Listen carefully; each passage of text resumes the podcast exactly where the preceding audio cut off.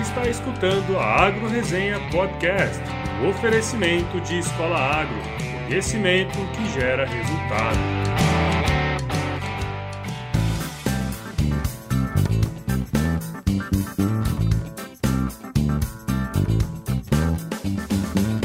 Olá, pessoal! Aqui quem fala é o Paulo Ozaki. Seja bem-vindo ou bem-vinda a mais um episódio da Agro Resenha. Como você sabe, a porteira desse podcast não tem tramela para quem busca se informar sobre assuntos ligados ao agronegócio. Estamos começando mais uma AgroResenha e essa semana tivemos mais cinco membros no nosso site. Com ele já somamos 42 pessoas nessa empreitada aí para tornar a AgroResenha o maior podcast sobre o agronegócio do Brasil, porque nós já somos o primeiro. E... Vou começar aqui com o Marcel Dorigon, que participou do episódio número 3 sobre o papel dos extensionistas rurais. Quem não escutou, volta lá e dá uma pisoiada. Sem esquecer também do Pedro Sakai, o Penô, né? Que é morador da minha república lá em Piracicaba. Um salve para coração aí de novo. Da Exalco também tem o Vitor Iqueda, o CMB, né? Que desde o início está acompanhando a gente aqui. Valeu, CMB. E para finalizar, mando um abraço pro Alnessino Neto e pro William Takahashi, que apesar de não conhecer, também já considero pacas. Então, pessoal, antes que eu me esqueça, para se inscrever, basta acessar www.agroresenha.com.br, clicar em membros lá no alto da página e se cadastrar. É rápido, fácil, indolor e gratuito. Quando você for clicar, você vai perceber uma coisa nova lá, é. Se você quiser participar de um episódio aqui na Agro Resenha, você pode se cadastrar. Basta você responder algumas questões que se a gente achar pertinente, nós vamos entrar em contato com você e vamos marcar aqui, porque a Agro Resenha também foi feita para conhecer gente boa, gente nova, que faz muito pelo agronegócio aqui no Brasil. Brasil. E aí, pessoal, aproveitando esse momento aqui, eu gostaria de pedir a vocês que compartilhem nossos episódios nas redes sociais, para que o nosso projeto cresça cada vez mais. Além disso, se puderem nos mandar um feedback, para que possamos estar sempre melhorando, né? Seria muito legal. E tem diversas formas de fazer isso, como por e-mail, no agroresenha.gmail.com, via mensagem no Facebook, ou até mesmo no fórum do nosso site, que também é uma ferramenta para que a gente possa estar se comunicando. E para finalizar, não deixem de comentar nos episódios e puxar nossa orelha se a gente estiver falando borracha, tá? Aguardo vocês por lá. Jabá feito e agora vamos pro episódio dessa semana. Firma o golpe aí que eu já tô de volta com o Denis para falar sobre o trabalho dele de coordenador de projetos de campo. É, e ele trabalha para uma organização não governamental. Vamos lá.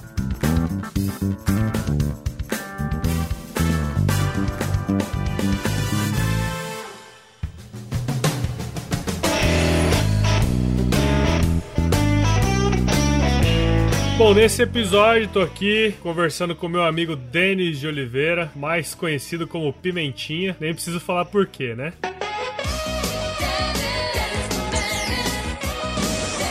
Ele é formado em gestão ambiental pela Exalc, novamente a Exalc e atualmente é coordenador de projetos de campo em uma organização não governamental. Fala aí, Denis, tudo certo, meu? Fala aí, Paulo, também conhecido como Prudence, que eu também não preciso nem explicar o porquê, né? Isso aí, Exalc, Exalc manda. É, tá certo. E aí, meu? Conta um pouquinho da sua história aí pra gente, cara. Qual que é a sua história profissional, hein? Um pouquinho da minha história? Cara, como diria um amigo meu, para contar minha história eu preciso voltar um pouco no tempo, lá pro século XVIII. Tô brincando. Um grande abraço aí pro Garrincha. Quem sabe ele ouça esse nosso podcast, né? É verdade. Mas, não, eu tô brincando. Bom, na verdade, é... eu comecei trabalhando bem cedo, com 16 anos, e ao me formar no ensino médio, eu emendei um curso técnico de Química, no qual me deu o primeiro contato com o agronegócio, embora de forma indireta. Então, como técnico de Química, eu tive uma experiência como estagiário numa empresa de análises laboratoriais de solo e folhas, né? Então fazia análise físico-química de solo e também análise foliar. E depois disso eu, eu arrumei um emprego no qual fiquei alguns meses, poucos meses, porque eu não gostava muito, que era uma indústria do setor do agronegócio, especializada em fabricação de vacinas é, aviárias. Aviárias ou avícolas? Aviárias, né? Acho que é aviárias. Exato. Então, esse foi meu primeiro contato com o agronegócio, mas naquela época eu não sabia que era o agronegócio. Assim, pra mim eram só empregos que apareceram em função da minha formação técnica. Aí, quando eu tava nessa empresa de, de fazer vacina aviárias, eu não. vacinas aviárias, eu não tava muito feliz. Eu comecei a fazer o cursinho, prestar vestibular para química. E aí, no meio do ano, eu percebi que eu não gostava mais de química, que eu era mais uma pessoa de humanas, embora eu gostasse muito de biologia. E aí, naquele ano, eu consultei alguns professores do cursinho que eu fazia lá em Campinas, e aí os caras me recomendaram dar uma olhada no conteúdo programático desse curso de gestão ambiental, que era relativamente novo na época, né? Era, isso foi 2006, o curso lá na Exalc começou em 2002. Aí eu vi a grade, o conteúdo programático do curso, o perfil do curso, qual era o perfil do profissional que ele formava, e era um curso que me atraiu porque ele tinha uma boa parte, ele tinha esse conceito é, bastante atual de interdisciplinariedade, palavra difícil, e que misturava boa parte de humanas com biológicas, um pouco menos exatas, porque eu não gosto muito, mas ainda assim tinha um pouco, que eu acho importante para ter uma formação um pouco mais sólida. E aí o curso ficava na Exalc, né? E a Exalc, não preciso nem falar, tradicionalmente especializada em formar profissionais na área de agricultura, e eu acabei meio que sem querer querendo, vindo parar de vez no agronegócio, e aí curti bastante. Meu primeiro emprego, logo que eu formei formei não tinha relação com agronegócio, era gestão ambiental mais no sentido jurídico, administrativo, né? Que era uma consultoria ambiental que prestava serviço para umas empresas idôneas aí, Odebrecht, Vale do Doce, uma galera gente boa. Bem, bem idôneos. bem idôneos, exato. Só faltou a JBS no meu currículo. E aí depois, mas aí eu fiquei um, um, um entre estágio e, e, trabalhando como profissional formado dois anos. Foi uma empresa muito boa, assim, era uma empresa familiar, uma empresa pequena, onde eu aprendi muito, mas como não tinha relação com a agricultura, eu estava sentindo muita falta e eu falei, bom, vou voltar para a área do, da agricultura, que é o que me encanta mais. E aí assim eu fui, tive, mantive contato com o pessoal dessa organização que eu trabalho hoje, que eu os conheci em 2010, num estágio também. E quando apareceu uma oportunidade, eles me chamaram para trabalhar. Entrei em 2014 e tô lá até hoje. Legal. Aí deu o match. Aí deu um match. deu um bom match daí. Legal, cara. Então, falando especificamente da função de coordenador de projetos de campo, né? Quais são as atividades que você desenvolve? Cara, pois é, aí é difícil também, né? Mas vamos lá.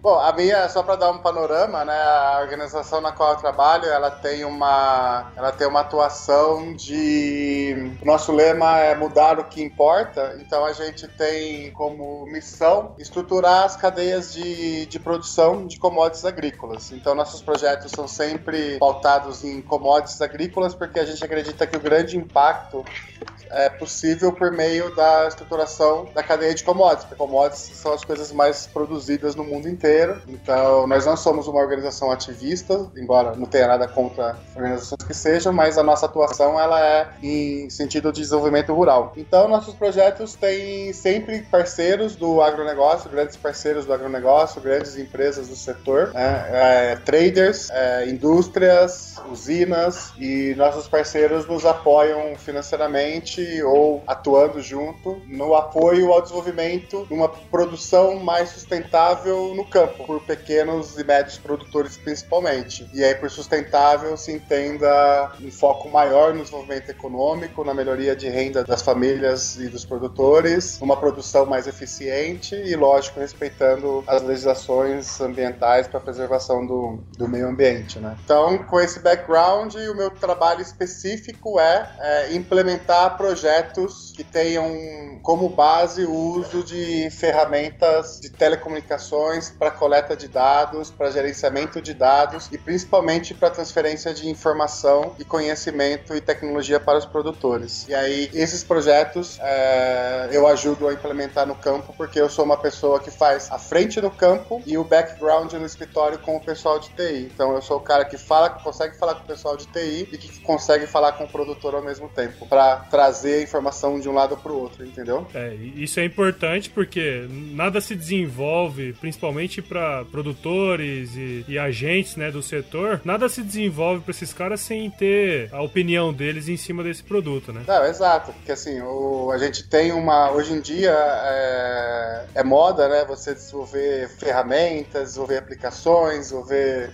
softwares para os mais diversos usos possíveis é, no setor agropecuário, mas a gente, a gente entra no nicho que para os produtores com os quais a gente trabalha, eles nunca são perguntados, as, as pesquisas de mercado não vão até esse público. E embora muitos aplicativos sejam desenvolvidos para eles, ah, e é o que a gente vê acontecendo é que existe uma diferença muito grande de entendimento, de demandas, de necessidades entre o que as pessoas que estão no escritório numa grande cidade pensam e o que acontece de verdade no campo. Então a gente tem uma preocupação muito grande com isso e é nesse meio que eu atuo, né? Ou seja, vamos desenvolver aplicações, vamos desenvolver soluções, mas que realmente atendam as necessidades. Então a gente precisa entender a necessidade. É como um cara de TI, por mais talentoso que ele seja de programação, ele não consegue falar com uma pessoa do campo.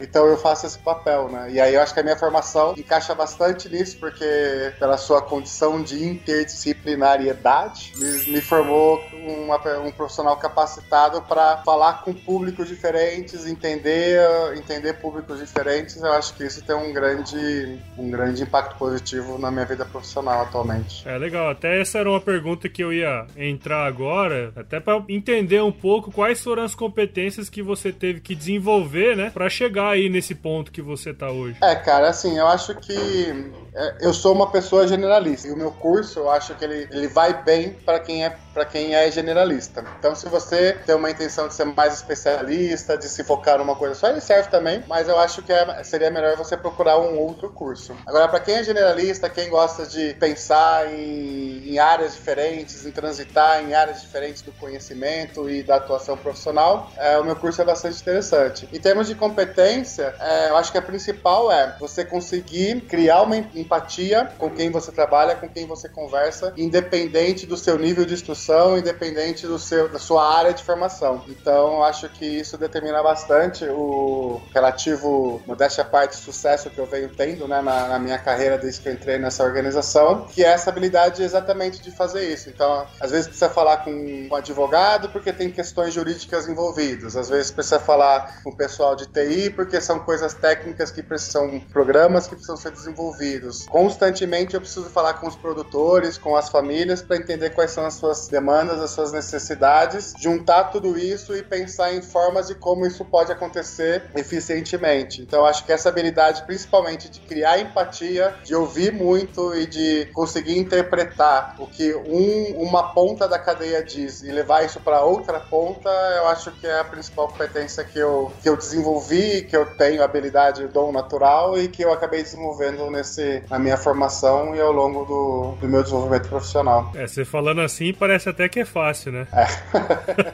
é, é que eu acho que é, é, é, muito uma coisa de, de pessoa, né? É que, nem, é que nem ser músico. Tem o cara que nasce tocando e tem o cara que tem que fazer aula a vida inteira para aprender a tocar. Os dois conseguem chegar no momento que tocam bem, mas é, um tem mais facilidade que o outro. Se, se você me coloca para fazer conta, por exemplo, aí já ferra tudo.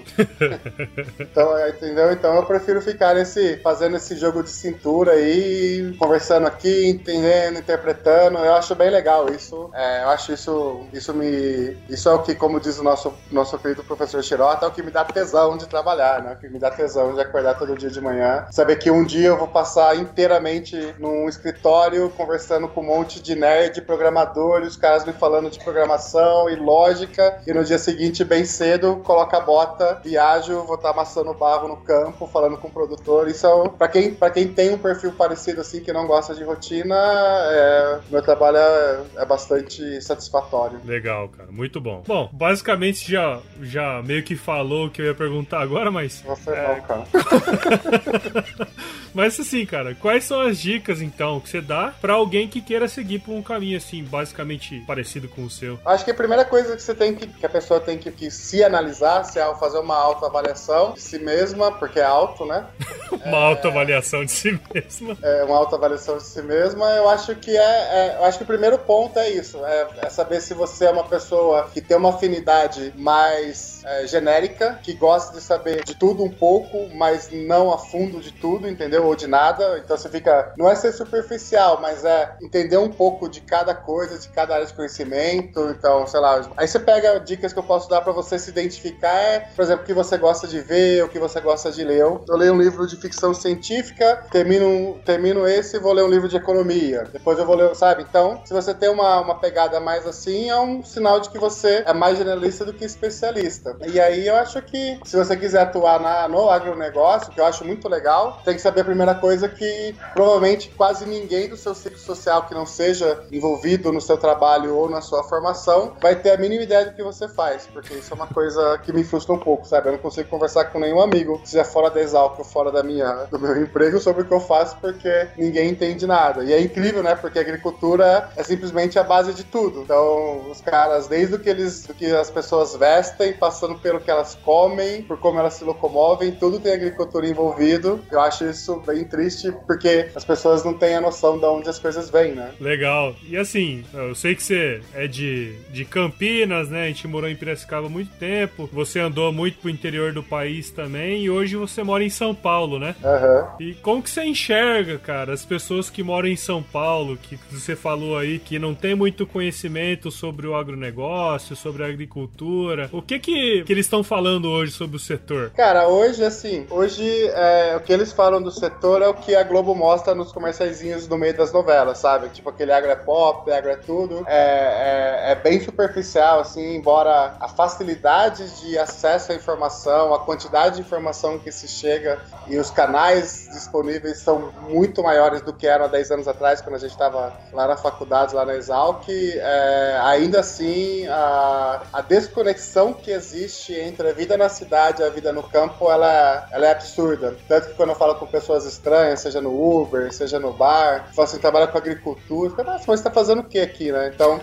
é, eles nem sabem que boa parte das empresas que estão nos centros, nos grandes centros comerciais aqui de São Paulo, estão todos, são todos do agronegócio, né? Então, tipo, todas as grandes empresas multinacionais, nacionais, essa, essa, essa gente toda envolvida com agronegócio é o que está fazendo gerar a grana que, que tem aqui e a galera não, não tem noção disso. E às vezes, mesmo trabalhando nessas empresas, as pessoas não conseguem ver essa conexão. É, não consegue ver o todo, né? Não, não consegue ver, não consegue ver e, e isso do outro lado, né? Eu acho que é legal falar também, é, é bastante sentido, né? Porque eu falo com, eu acho que você deve perceber isso também, quando você fala com os produtores, mesmo os menores, é, tipo, eu falo com um produtor lá no, na, no centro da Amazônia, lá no meio da Amazônia, do lado da reserva indígena, o cara sente lá e fala, pô, é complicado, né? Sou eu que tenho que ser sustentável, sou eu que não posso poluir, sou eu que não. E sou eu que tenho que fazer a comida para todo mundo e ninguém sabe o que eu faço. Eu já ouvi várias vezes os produtores falarem isso, é, é um negócio que corta o coração um pouco, sabe? Mas fazer. É, não sei o que, né? Não, não tenho uma resposta pronta, não tenho nem ideia de como que isso poderia ser solucionado. É, eu já vi alguns projetos, uma vez eu vi um projeto da BAG em Ribeirão Preto, que é de valorização da vida rural. Achei bem legal, que era. Pegava a BAG e fazia excursões com escolas públicas, levava criança pro, pro campo para mostrar o dia a dia e tal, mas são, são ações muito pontuais, né? A coisa tinha que ser estruturada, desde a escola, você mudar o exemplo. Também não dá para culpar, né? Você vai, eu lembro da minha escola, lembro, sabe, todos os exemplos, as crianças todas estavam na cidade. Isso era lá nos anos 90, né? Acho que não mudou muito ainda. Os exemplos estão na cidade, sabe? É tudo na cidade. Então, como é que você vai ter uma consciência do que acontece no meio rural, dessa conexão que existe? Só vai ter isso se você for para uma, pra uma, pra uma faculdade de agronomia, para uma escola de, de agrárias. Não, acho que não tem outro caminho, né? E esse caminho é meio. É, ele é pequeno, não é todo mundo que vai. Eu mesmo tive sorte, caí de gaiato, porque eu vi o curso, não, não, não pensei em nenhum momento em agrárias, em, em agricultura, caí de. A sorte foi que a Exalc é uma escola de agricultura, então. É, vamos fazer a agroresenha aí virar nacional e quem sabe transmitida. é, exatamente. Esse é, esse é, acho que esse é o caminho, né? É. Mas beleza, cara. Queria agradecer aí você pelo, pela disponibilidade aí de novo e, e pelos longos anos de amizade aí que nós temos, né, cara? Cara, da hora, muito da hora. Fico feliz aí pelo seu projeto. Tomara que dê certo. Continue firme e forte aí, que a persistência é o segredo do sucesso, né, cara? É, é o que dizem por aí, né?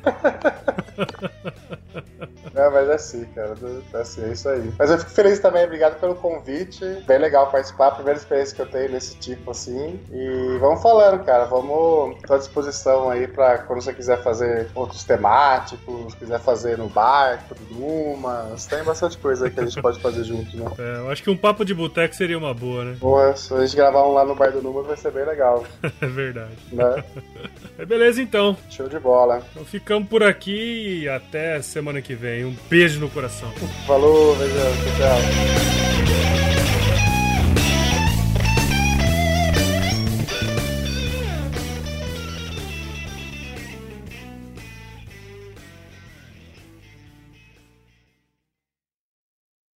Bora lá? Uhum. Calma aí, calma aí, calma aí. Vou terminar de mastigar esse pedaço que eu coloquei na boca. Você escutou a Agro Resenha Podcast, um oferecimento de Escola Agro, conhecimento que gera resultado.